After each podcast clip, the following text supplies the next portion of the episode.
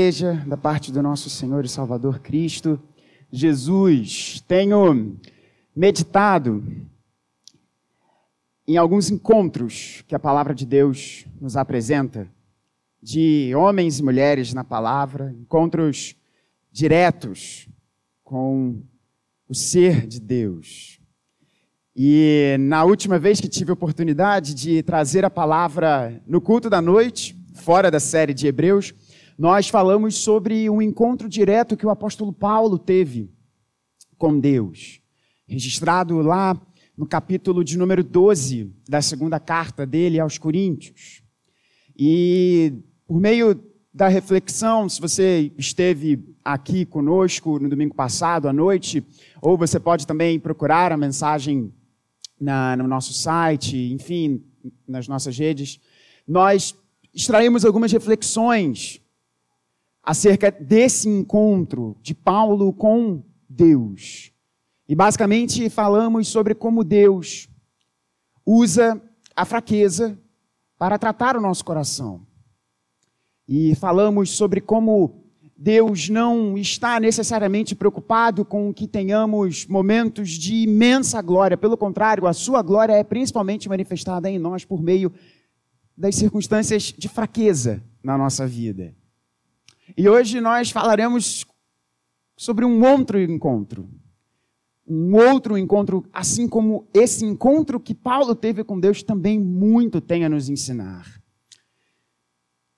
O encontro do profeta Isaías com Deus. Esse é um dos textos, e você já pode ir abrindo aí, se encontra no livro do profeta Isaías, no capítulo de número 6 um dos textos mais preciosos e famosos de toda a Escritura. E um texto que muito tem a nos ensinar. E se no domingo passado o nosso propósito foi abrir o seu coração, deixar o seu coração ensinável para a realidade que Deus age, ensina e nos transforma por meio da fraqueza, essa noite, nesse encontro, à medida que nós vamos olhar esse encontro que este homem, irmão nosso no passado, teve com Deus, eu quero falar sobre você calibrando a sua visão. Calibrando a sua visão em relação ao mundo que te cerca, a realidade na qual você está inserido. Nosso pastor já orou rogando a iluminação da parte de Deus e eu convido você a se colocar de pé para nós lermos a Santa Escritura. Ao contrário do que eu geralmente faço, eu vou ler na revista e atualizada, dessa vez. E farei a leitura e peço que você ouça com fé a palavra de Deus, que assim nos diz. No ano da morte do rei Uzias, eu vi o Senhor assentado sobre um alto e sublime trono e as abas de suas vestes enchiam o templo. Serafins estavam por cima dele. Cada um tinha seis asas. Com duas cobria o rosto, com duas cobria os seus pés e com duas voava. E clamavam uns para os outros, dizendo: Santo, Santo, Santo é o Senhor dos exércitos, toda a terra está cheia da sua glória. As bases do limiar se moveram à voz do que clamava e a casa se encheu de fumaça. Então disse eu: Ai de mim, estou perdido, porque sou um homem de lábios impuros.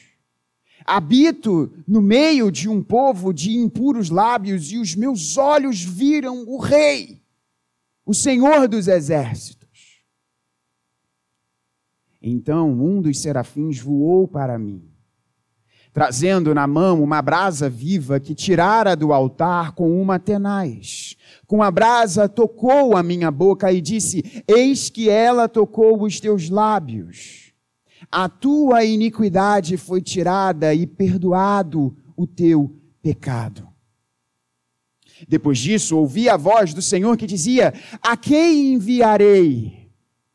E quem há de ir por nós? Disse eu: Eis-me aqui, envia-me a mim. Então disse ele: Vai e dize a este povo: Ouvi, ouvi, e não entendais. Vede, vede, mas não percebais. Torna insensível o coração deste povo Endurece-lhe os ouvidos e fecha-lhe os olhos, para que não venha ele a ver com os olhos, a ouvir com os ouvidos e a entender com o coração, e se converta e seja salvo.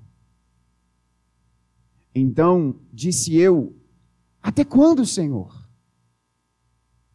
Ele respondeu: Até que sejam desoladas as cidades e fiquem sem habitantes, as casas fiquem sem moradores e a terra seja todo assolada. E o Senhor afaste dela os homens, e no meio da terra seja grande o desamparo. Mas, se ainda ficar a décima parte dela, tornará a ser destruída. Como terebinto e como carvalho, dos quais, depois de derribados, ainda fica o toco, assim a santa semente é o seu toco. Palavra do Senhor. Você pode se assentar.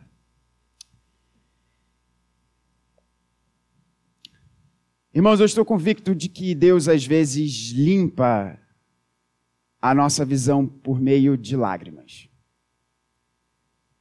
Por vezes, Deus permite que lágrimas venham aos nossos olhos para limpar a nossa visão.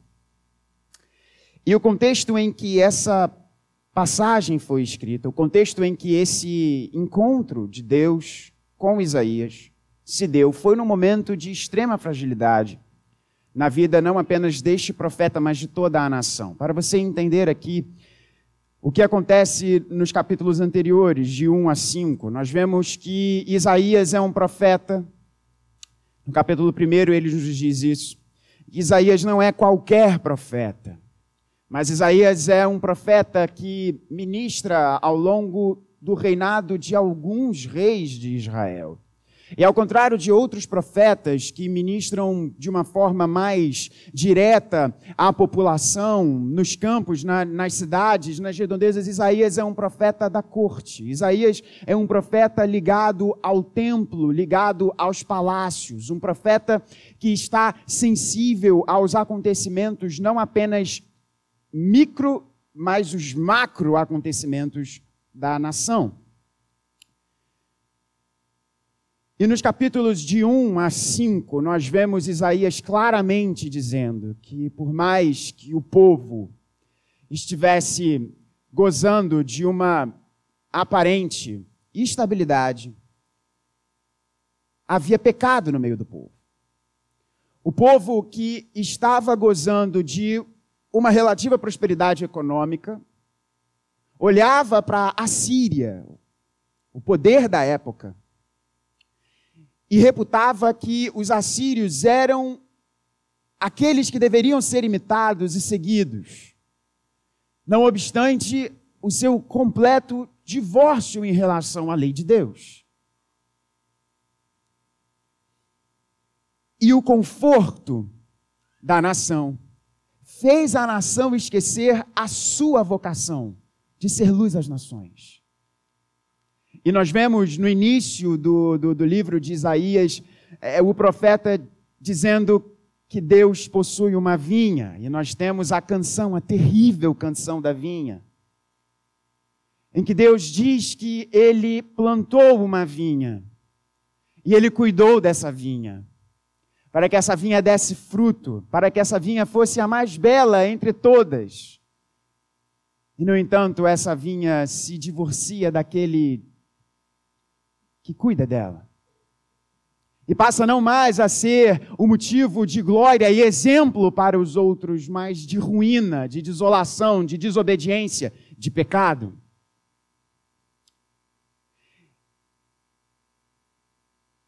E um acontecimento se dá, que muda completamente essa situação. Pois o profeta sabia que, não obstante a nação achar que estava bem, que tudo corria bem, e que todas as circunstâncias eram favoráveis e tudo caminhava para um destino glorioso, O profeta sabia que havia um seríssimo pecado na nação, por estar divorciada do agricultor da vinha.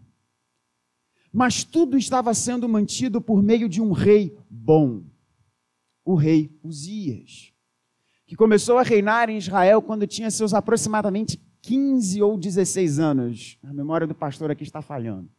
Mas ele tinha aproximadamente seus 15, 16 anos, e ele reinou por longos 52 anos em Israel. E o livro das crônicas diz que o rei Uzias foi um rei fiel aos caminhos do Senhor. Apesar dele ter tido momentos de distanciamento, de vanglória e por aí vai, mas no quadro geral, ele é, foi um rei que cumpriu a palavra do Senhor, que buscou os caminhos do Senhor e buscou ser luz como governante, apesar do distanciamento do povo com a lei de Deus. E aí, o verso de número 1 do capítulo 6 nos diz: Uzias morre. E eu disse a vocês, na introdução dessa mensagem, que o profeta Isaías é um profeta da corte, é um profeta do palácio. E o justo rei morre. Irmãos, nós não vivemos no Brasil, nós somos uma república. Nós não temos um rei sobre nós, não enquanto nação brasileira. Mas as nações que possuem um rei, e o exemplo maior é o Reino Unido. Quando nós, enfim, tivemos certeza que a Rainha Elizabeth não era um alienígena, né? porque, porque ela finalmente se encontrou com o Senhor dela. não sei se vocês sabem disso, a Rainha Elizabeth, crente, e morreu como presbiteriana, inclusive. Né? Pois ela, onde ela morreu, uma coisa muito interessante, existia um tratado lá que se ela tivesse, se o rei, se o monarca falece numa determinada região do Reino Unido, ele é considerado como membro da igreja reformada da Escócia. E foi isso que aconteceu com ela. Então, né, fato interessante histórico aqui. Enfim. E nós vimos a comoção que se deu com a morte da boa rainha Elizabeth, da longeva rainha Elizabeth. E vimos toda a coroação e todo o, o, como que aquela nação é, é, é, ficou em torno deste acontecimento. A morte de um rei era algo muito sério. Notadamente, quando o profeta olha a situação espiritual da nação e enxerga como um dos maiores defensores da fé esse rei, e esse rei morre. E o que que Isaías faz? Isaías vai ao templo. E ele tem um encontro com Deus. Ele tem essa visão que é uma das visões mais gloriosas de toda a palavra de Deus. Ele tem uma visão do Senhor. Verso de número 1. No ano da morte do rei Uzias, eu vi o Senhor. E eu disse que o propósito de nós hoje falarmos desse encontro com Deus é de nós calibrarmos a nossa visão. E o primeiro ponto de nós calibrarmos a nossa visão é nós entendermos exatamente o que o profeta Isaías viu. Veja, ele busca conforto no templo. No ano da morte do rei Uzias, eu vi o Senhor assentado sobre um alto e sublime trono, e as, e as abas de suas vestes enchiam o templo. Ele busca conforto, ele vai ao templo para buscar conforto diante da seríssima situação de crise que se abateria à nação. E ele vê o Senhor.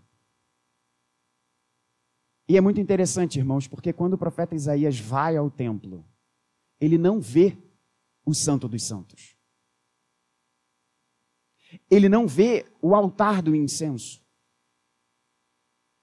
Ele não vê os utensílios do templo para o serviço litúrgico, ele vê um trono.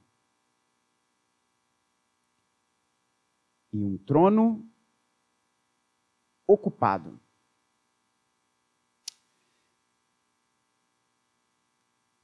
Disse já que Deus usa lágrimas para limpar a nossa visão. E nós precisamos ter a calibragem correta em relação à visão da realidade. Veja, é certo que o rei havia morrido. Porém, mais certo que o rei havia morrido é que há alguém assentado no trono. E isso, irmãos, é fundamental na visão nossa da realidade. Circunstâncias diversas na nossa vida fazem a gente chorar, fazem a gente sofrer, fazem a gente ter a paz do nosso coração roubada. E você pode enumerar que circunstâncias essas, as circunstâncias são diversas. Podemos, talvez, em momentos da nossa vida, termos circunstâncias que são parecidas umas com as outras, mas fato é que somos pessoas diferentes, com histórias diferentes, contextos diferentes e circunstâncias de vida diferentes. Crises familiares acontecem. Crises materiais acontecem. Crises eclesiásticas acontecem. Tudo isso é realidade, da mesma forma que era realidade que o bom rei Uzias havia morrido. Mas veja, Isaías entra no templo e ele não vê Perceba isso. Ele não vê alguém se lamentando ou Deus se lamentando em relação à morte do bondoso rei. Ele vê alguém assentado alto e sublime num trono. Irmãos, nós precisamos calibrar a nossa visão da realidade e perceber que as circunstâncias que nos são colocadas por causa da providência de Deus, elas são verdadeiras. Entenda, eu não estou aqui dizendo que o motivo de você chorar, que o motivo de você ter a sua paz retirada, que o motivo de você ficar ansioso é falta de fé, é irreal. Eu não estou dizendo isso. Mas eu quero que você entenda, que eu e você entenda, que os olhos do nosso coração entendam, que por mais que sejam verdadeiras essas circunstâncias, há uma circunstância que é imutável que é o fato de haver um trono. E esse trono estará para sempre ocupado. As circunstâncias que nos afligem, elas são verdadeiras, porém mais verdadeiro do que isso é que Deus está assentado no seu trono. E se Deus está assentado no seu trono, não há nada que escape ao seu controle. Nada que escape ao seu controle. A palavra de Deus nos diz e nos promete que Deus não nos dá, já que eu estou falando de circunstâncias, vamos utilizar essa palavra, não é bem o que a palavra que Paulo utiliza, mas ela é apropriada. Não nos venham, não nos vêm circunstâncias que nós não podemos suportar. Por quê? Porque Deus não joga dados com a sua vida, nem com a minha vida. E se nós olhamos a realidade que nos cerca, como ela de fato é, nós precisamos entender a realidade fundamental, que é Deus controlando e sendo soberano sobre todas as circunstâncias desse universo. Calibre a sua visão em relação a isso. E não se desespere. No ano da morte do rei Uzias, eu vi o Senhor assentado sobre um alto e sublime trono, e as abas de suas vestes enchiam o templo. E outra coisa, irmãos, é emblemático aqui. Pois no Antigo Oriente, nas situações de crise, nos momentos de grande desespero da nação, o monarca se levantava. As audiências aconteciam nos palácios com o monarca de pé, para mostrar, a para mostrar à população que ele estava ativo, que aquela situação era importante. Não é isso que Isaías vê. Isaías vê Deus assentado no seu trono. Porque nada é alarmante a ponto de fazer qualquer ponto da existência do nosso Deus mudar. Ele é imutável e ele cuida de cada um de nós. Ele cuida de você. Aquilo que faz o seu coração, o seu estômago embrulhar, tenha certeza. Deus está sentado no seu trono. Mas não apenas isso. Nós precisamos calibrar a nossa visão também, não apenas com o fato de que Isaías viu o Senhor assentado sobre um alto e sublime trono, mas pontos interessantes aqui dessa passagem, na sua continuidade. mostrando que nós não apenas devemos calibrar a nossa visão, entendendo que, por mais que as circunstâncias da nossa vida sejam verdadeiras, há uma realidade fundamental, que Deus está assentado no seu trono, mas também que o seu valor é infinito. Veja, as abas de suas vestes enchiam o templo. É o que o texto nos diz. Serafins estavam por cima dele, cada um tinha seis asas, com as duas cobriam com duas cobria o rosto, com duas cobria os seus pés, e com duas voava. E clamavam uns para os outros, dizendo: Santo, Santo, Santo é o Senhor dos exércitos, toda a terra está cheia da sua glória.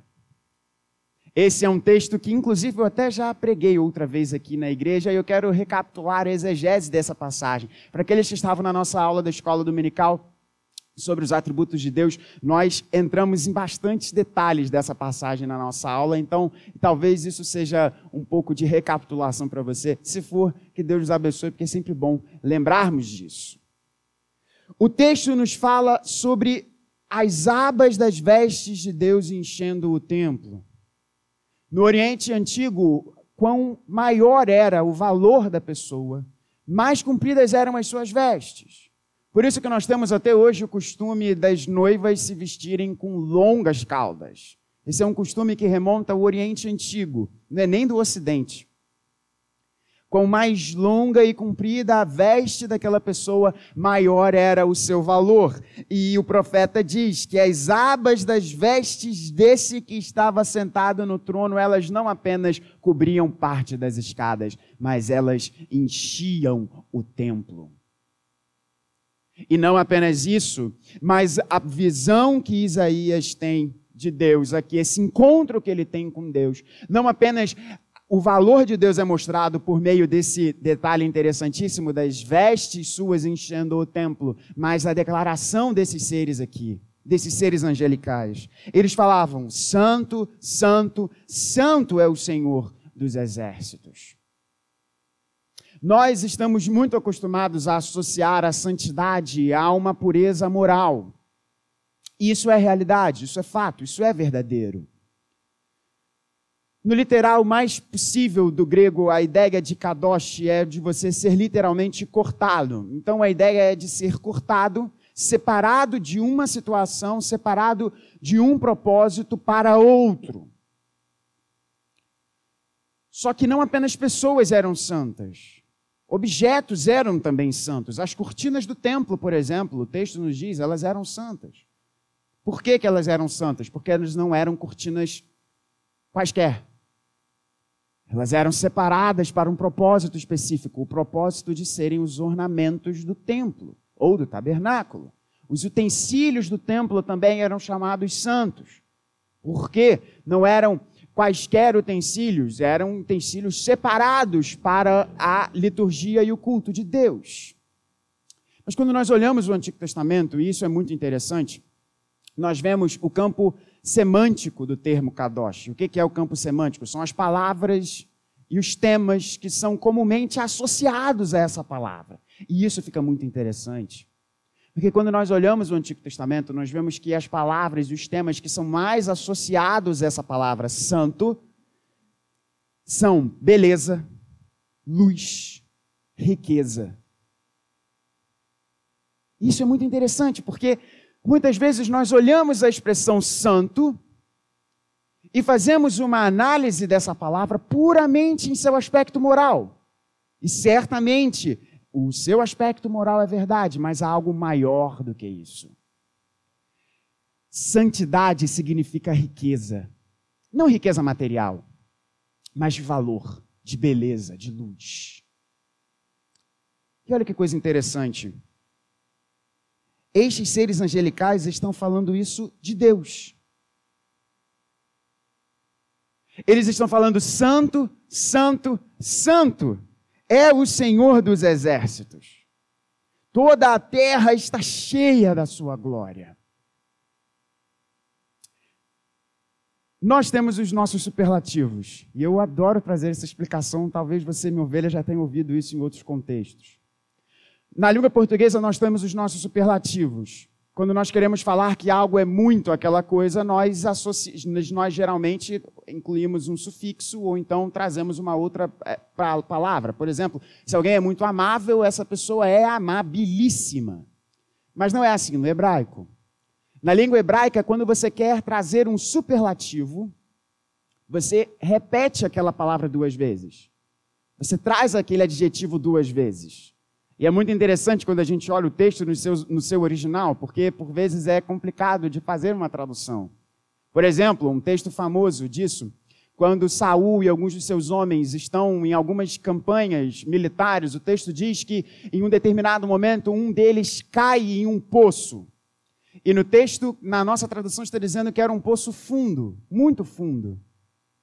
E no original, no hebraico, estão dizendo que é um poço-poço. Não é que tinham dois poços, é porque era um poço que era muito fundo, era um poço que era muito poço mesmo. E na descrição do templo, por exemplo, quando nós vemos falando que havia muito ouro e muita prata, o texto hebraico dizia que havia muito ouro, ouro e muita prata, prata. Não foi um erro de quem escreveu. A forma de, fazer, de você fazer um superlativo, de você mostrar intensidade, é você repetindo aquela palavra duas vezes na língua hebraica. Mas você talvez, sendo um leitor atento, você, pensou, você já pensou, mas espera aí, reverendo, não são duas vezes que eles usam aqui. É verdade. Esse é o único momento em toda a Bíblia, em toda a Bíblia, em que uma característica é ressaltada três vezes. Talvez um indício em relação à Trindade? Acredito que não sim uma forma dos anjos dizerem: Ele é aquele que tem o maior valor de todos. Ele é o mais belo, ele é o mais rico, ele é o maior valoroso, ele é aquele que tem o maior valor. Irmãos, se nós precisamos calibrar a nossa visão para entendermos que nas nossas circunstâncias da vida, independentemente de quais elas sejam, Deus está no controle, nós também precisamos calibrar a nossa visão para percebermos que por mais valor, por maior valor que nós venhamos a atribuir a qualquer coisa ou qualquer pessoa na nossa vida, o seu valor não se compara ao valor de Deus. E portanto, a pergunta que deve ser feita ao meu coração e ao seu coração: com que, que a gente está gastando o nosso tempo? Com que, que a gente está gastando a nossa vida? Por vezes, irmãos, nós nos lançamos com todo o nosso vigor, com todas as nossas qualidades, com todos os nossos dons, dados por Deus, para coisas que são tão baixas, comparadas ao valor de Deus. Faça essa análise na sua vida. O que é que você reputa tanto valor? É o seu trabalho? São as vitórias que você tem no seu trabalho? Eu, pastor, abrindo o coração aqui, é, é, por vezes eu, eu, por vezes não, eu peço muito para Deus me ajudar na minha relação com o trabalho. Eu sou advogado, além de ser pastor, e o meu trabalho fora de casa tem uma grande parte na minha vida. E como é fácil, irmãos, talvez você se identifique com isso. Como é fácil eu atribuir o meu valor em relação ao que eu conquisto no trabalho. Se eu fecho um contrato, se eu fecho um projeto, se eu mando bem numa negociação. E aí eu atribuo o meu valor em relação a isso. O meu valor passa a ser decorrente daquilo que eu realizo no meu trabalho. Se as pessoas me elogiam, se eu consigo concluir uma tarefa bem, num prazo bom, se um cliente me elogia diante dos sócios do meu escritório. E aí o meu valor está nisso. Isso é muito pouco. Isso é muito baixo. Talvez o valor que você é, é, é, restira e extrai da sua vida seja é, é, é, quão, quão criativo as pessoas veem que você é. Ou quantas pessoas, com quantas pessoas você consegue se relacionar. Quantas pessoas talvez você tenha no seu currículo de conquistas, que já tenham falado como você é belo e como você é bom. Tudo isso é como se S. Lewis dizendo: às vezes nós somos pequenas crianças fazendo castelinhos de areia, não sabendo que existe uma praia paradisíaca perto de nós.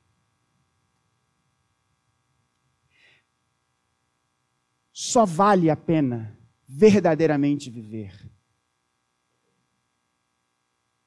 em prol daquele que tem o valor que é inigualável. Portanto, calibre a sua visão. E passe a dar valor às coisas que elas verdadeiramente têm. Isso não é fácil. Mas peça para Deus te ajudar. Entenda que o valor dele, dele, o valor dele é inigualável. E o prazer, realização, satisfação que você busca, que o seu coração busca, você vai encontrar quando você estiver descansando naquele que é o sumamente belo, valoroso, rico e perfeito. Não apenas calibrarmos a nossa visão para entendermos que, por mais que sejam verdadeiras as circunstâncias na nossa vida e que elas possam ser, às vezes, muito duras, existe alguém assentado no trono, Deus está assentado no trono e nada foge ao seu controle. Calibrarmos a nossa visão para entendermos que o valor de Deus é inigualável e, portanto, nós devemos olhar a realidade que nos cerca, atribuindo o valor correto na escala de prioridades da nossa vida que realmente deve ser com Deus ocupando o papel central e o único. Mas nós também calibrarmos a nossa visão para percebermos o caráter de Deus. A passagem continua nos dizendo qual é a resposta de Isaías, a consequência que Isaías tem quando ele olha e se depara com o valor, com esse ser de valor infinito. Ele diz: Ai de mim, eu estou perdido. Eu estou perdido porque eu sei quem eu sou. Eu sou um pecador.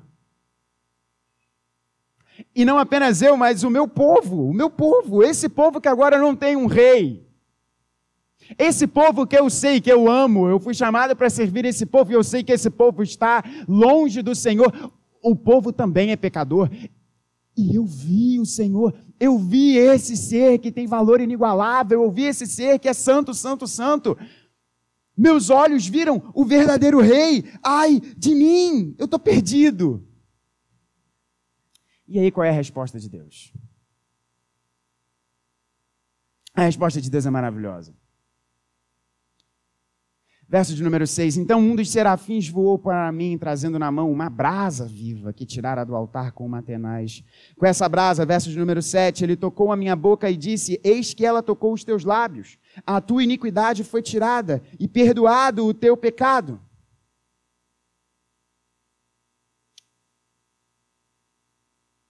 Que coisa impressionante que aconteceu aqui.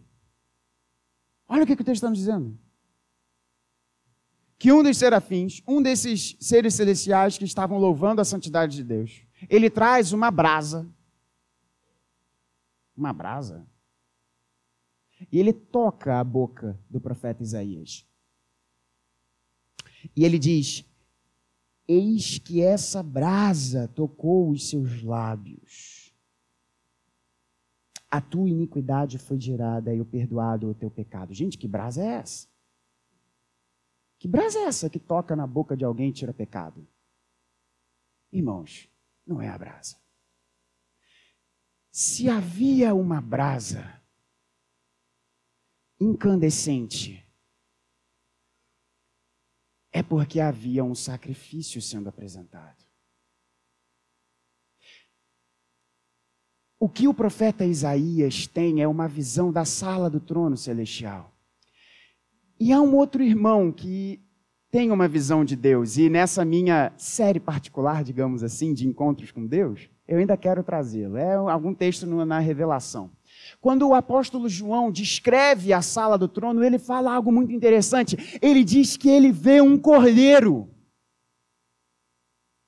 como que morto.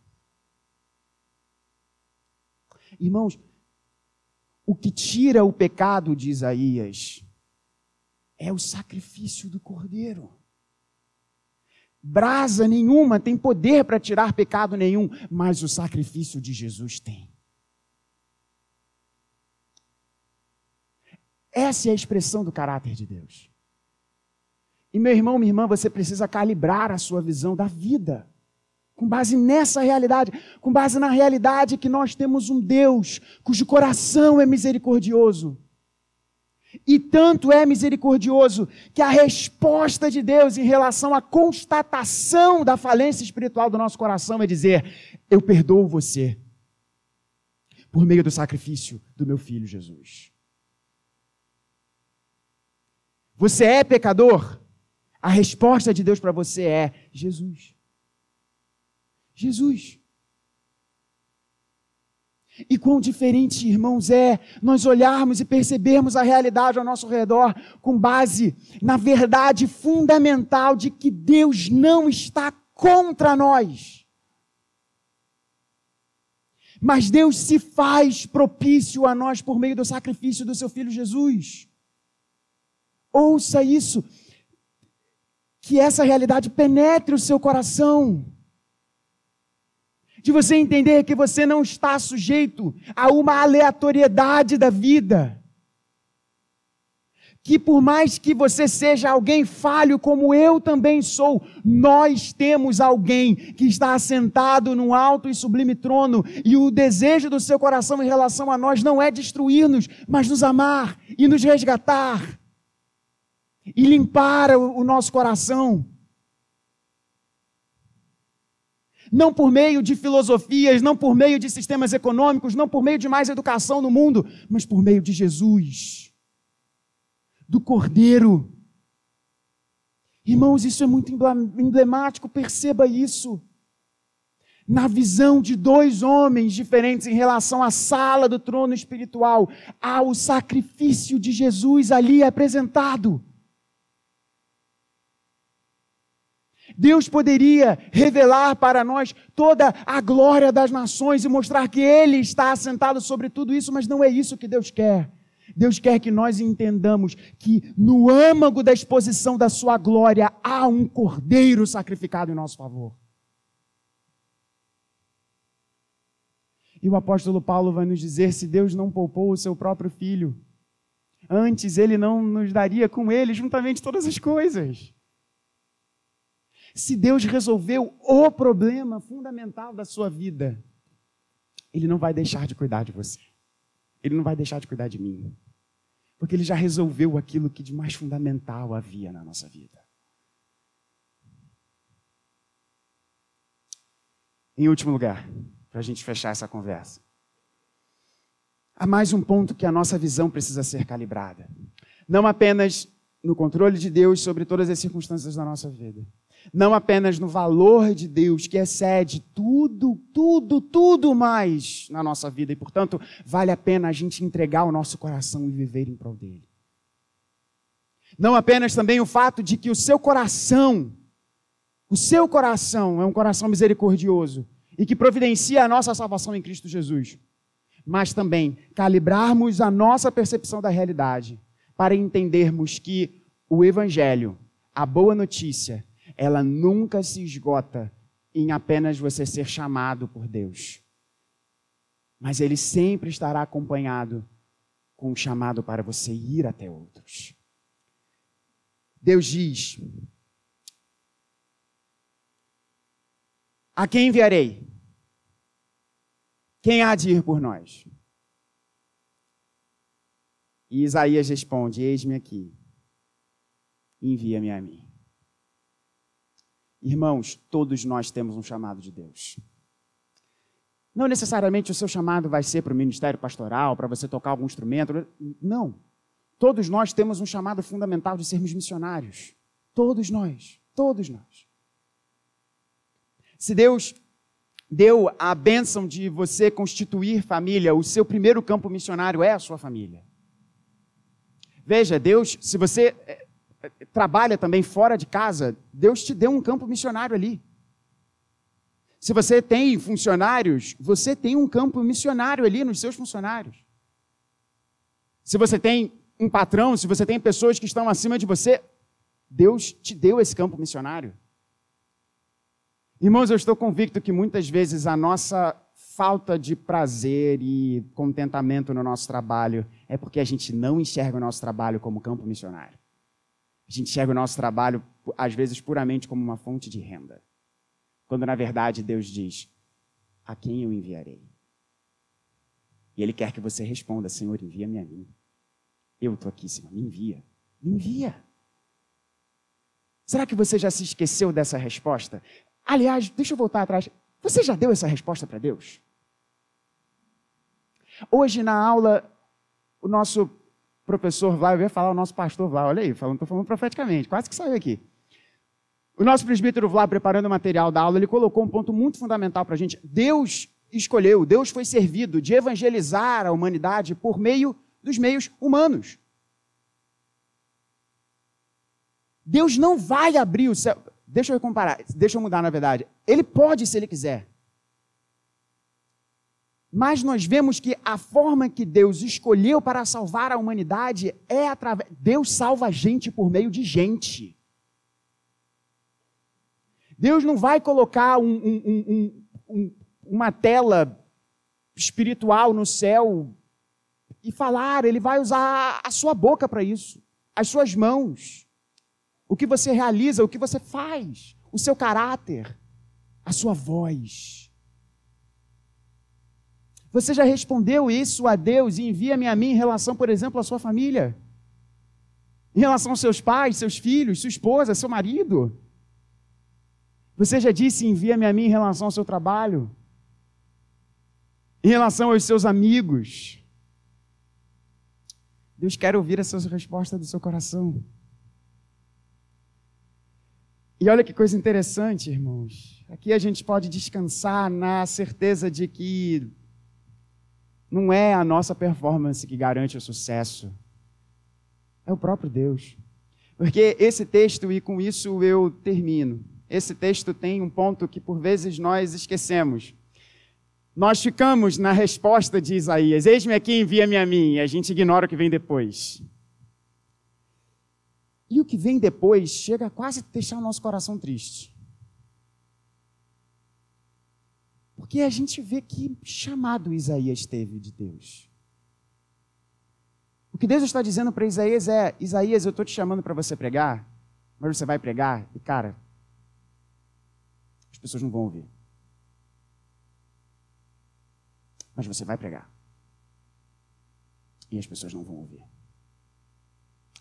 E você vai pregar. E você vai pregar e muita coisa vai acontecer durante o seu ministério. Isaías, deixa eu te falar uma coisa. Você não vai ser um super profeta da televisão. Você não vai ser, Isaías, um profeta que vai regimentar multidões nos cultos da igreja presbiteriana em Jerusalém.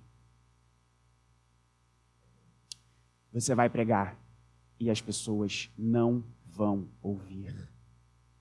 E elas vão continuar a fazer aquilo que elas querem fazer.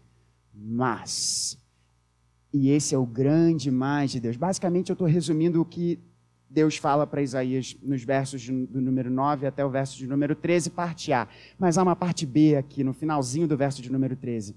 Ele disse, ele diz, Deus diz, assim como o terebinto e como o carvalho dos quais, depois de serem derribados, fica um toquinho.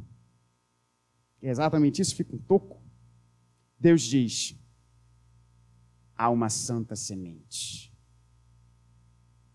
E essa santa semente pode ser pequena assim como um toco, mas essa santa semente vai ouvir você. Essa santa semente vai receber a palavra e essa santa semente vai ser contada entre o meu povo. Irmãos, essa é a garantia de Deus para nós. O que Deus está dizendo para você é: eu tenho os meus. Eu quero que você vá até eles. A palavra de Deus ela nunca volta vazia. Porque ou ela revela a podridão do coração humano, ou ela revela um coração que Deus vai regenerar para receber a sua palavra. Portanto, por que, que eu e você temos tanto medo de falhar? Deus não falha. Deus não falha porque eu estou vendo muitos da santa semente de Deus aqui. Então, que Deus nos abençoe, irmãos. E que nós calibremos a nossa visão. Para que a gente perceba que as circunstâncias da nossa vida elas são verdadeiras, mas há uma circunstância que é imutável. Deus está sentado no seu trono. O valor dele é inigualável. Portanto, nós precisamos calibrar a nossa visão em relação à realidade e atribuirmos o valor das coisas, das pessoas, dos momentos que eles precisam ter. Olhando que o valor de Deus é inigualável, portanto, não desperdice a sua vida em torno de coisas que não têm valor. Nós precisamos calibrar a nossa realidade, a visão nossa sobre a realidade e entendermos que nós temos um Deus que é misericordioso sobre nós, conosco, e opera em nosso favor, por meio do seu filho Jesus. E que ele te chamou para uma missão. Todos nós temos uma missão aqui, todos nós temos uma missão, todos nós temos um campo missionário. E nós não precisamos ter medo, porque não depende de nós. Mas Deus tem os seus escolhidos, Deus tem a sua santa semente. E Ele quer que eu e você lancemos as redes. Que Deus nos abençoe.